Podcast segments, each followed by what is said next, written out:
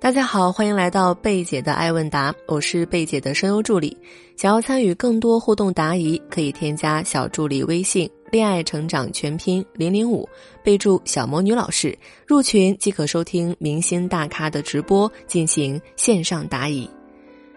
父母那一辈的人，大多数会认为，女人选择男人不用看别的，只要看男人会不会说话，就可以知道这个男人值不值得你选择。不会说话的男人就不能轻易去选择，因为很容易会伤到你，而且这样的男人必定不会让你太幸福。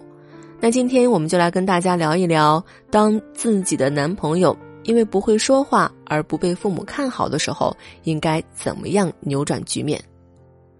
我们的粉丝提问说：“小魔女老师你好，关注你很久了，求抽中。我今年二十六岁，身高一六九，体重一百二。”外貌一般，工作是民企，在二线城市做设计，年薪八万，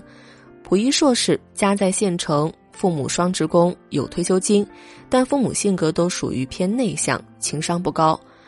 男朋友三十岁，身高一六五，体重一百二，外貌也是一般，工作是在国企做技术人员，月薪一万二，在我们工作的城市有房，每月还的贷款大概是一千。九八五本科，情商也不是很高。他家也是在县城，有一个已婚妹妹，父亲有退休金，母亲没有。之前国庆回我家见家长，父母对于男朋友的身高、情商还有家庭都很介意。我们是在学习群里面认识，走到一起的，觉得彼此很聊得来，三观也都很相近。男朋友性格也很温和，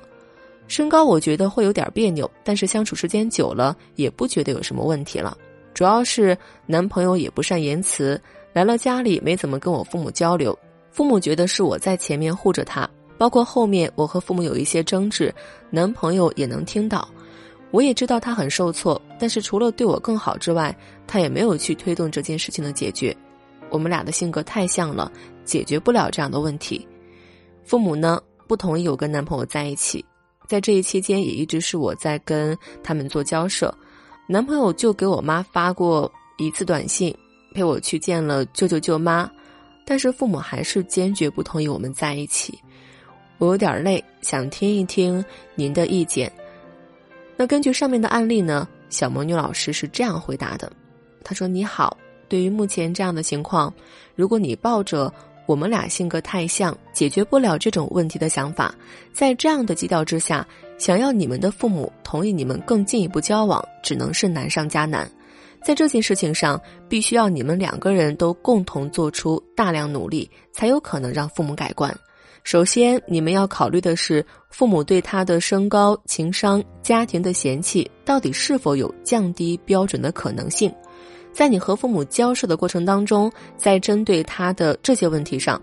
你的父母是否有言语上松动的迹象？是否有提出什么具体要求？对于他的嫌弃，更多的倾向于哪个缺点？这些只有你自己能够探听出的情报，尽量的去探听多一些，越深入越好。如果说你的父母对于这些缺点是半分都没有办法让步，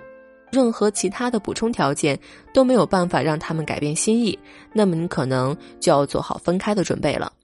但是，一般来说呢，父母对于子女的择偶都会有一定的回转余地。一旦出现降低标准的可能性，那么你应该及时跟自己男朋友说明。一旦有松动，一般来说有两个方面可以由对方加大力度去弥补：一个是社会价值，另一个就是经济收入。社会价值对于情商不高的人来说确实非常难啊，因为他要通过非常残酷的雄性竞争才能在社会上有一定地位。这个时候，你应该激励对方，尽量的去参加一些与自己工作有相互利益的社交场合去锻炼，也可以去通过学习让自己的交际能力得到提升。总之，如果能够在得到一定的社会地位之后改善你父母的态度，那么这一切都是值得的。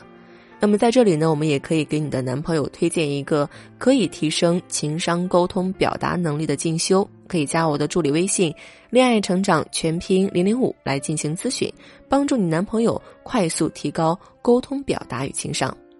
那么关于经济收入呢，这个是需要你们双方都去努力去创造的，因为只有你们能够经济独立，在不借助父母的情况下，能让自己的生活不会过于艰难，较为平稳，那么你们才能够在父母面前有话语权，才能有据理力争的资本。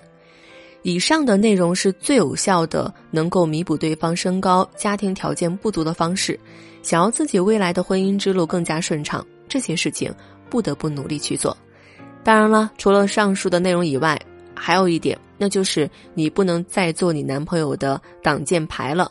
如果你男朋友总是缩在你的后面，不善言谈，就算他有再多优点，你父母也不会感受到的。感受不到，就只能着眼于表面和数据。而现在很明显的就是，这些具象化的表面能看到的，还有数据化的家庭条件，已经遭到了嫌弃。你还挡在他前头，他就没有表现机会。你说他好，好在哪儿？你父母不知道，就会一直嫌弃下去。你的男朋友如果连这一步都不愿意踏出去，不愿意改变，那么说明他想和你建立婚姻关系的意志确实不够强。至于是否要重新选择，那就要看你个人意愿了。可以添加小助理微信“恋爱成长全拼零零五”，老师会根据你的情况为你一对一定制恋爱秘籍，帮你解决感情难题。而且现在添加就能获得一次免费的情感解析。好啦，今天的节目就到这里啦！喜欢节目的朋友记得订阅专辑哦。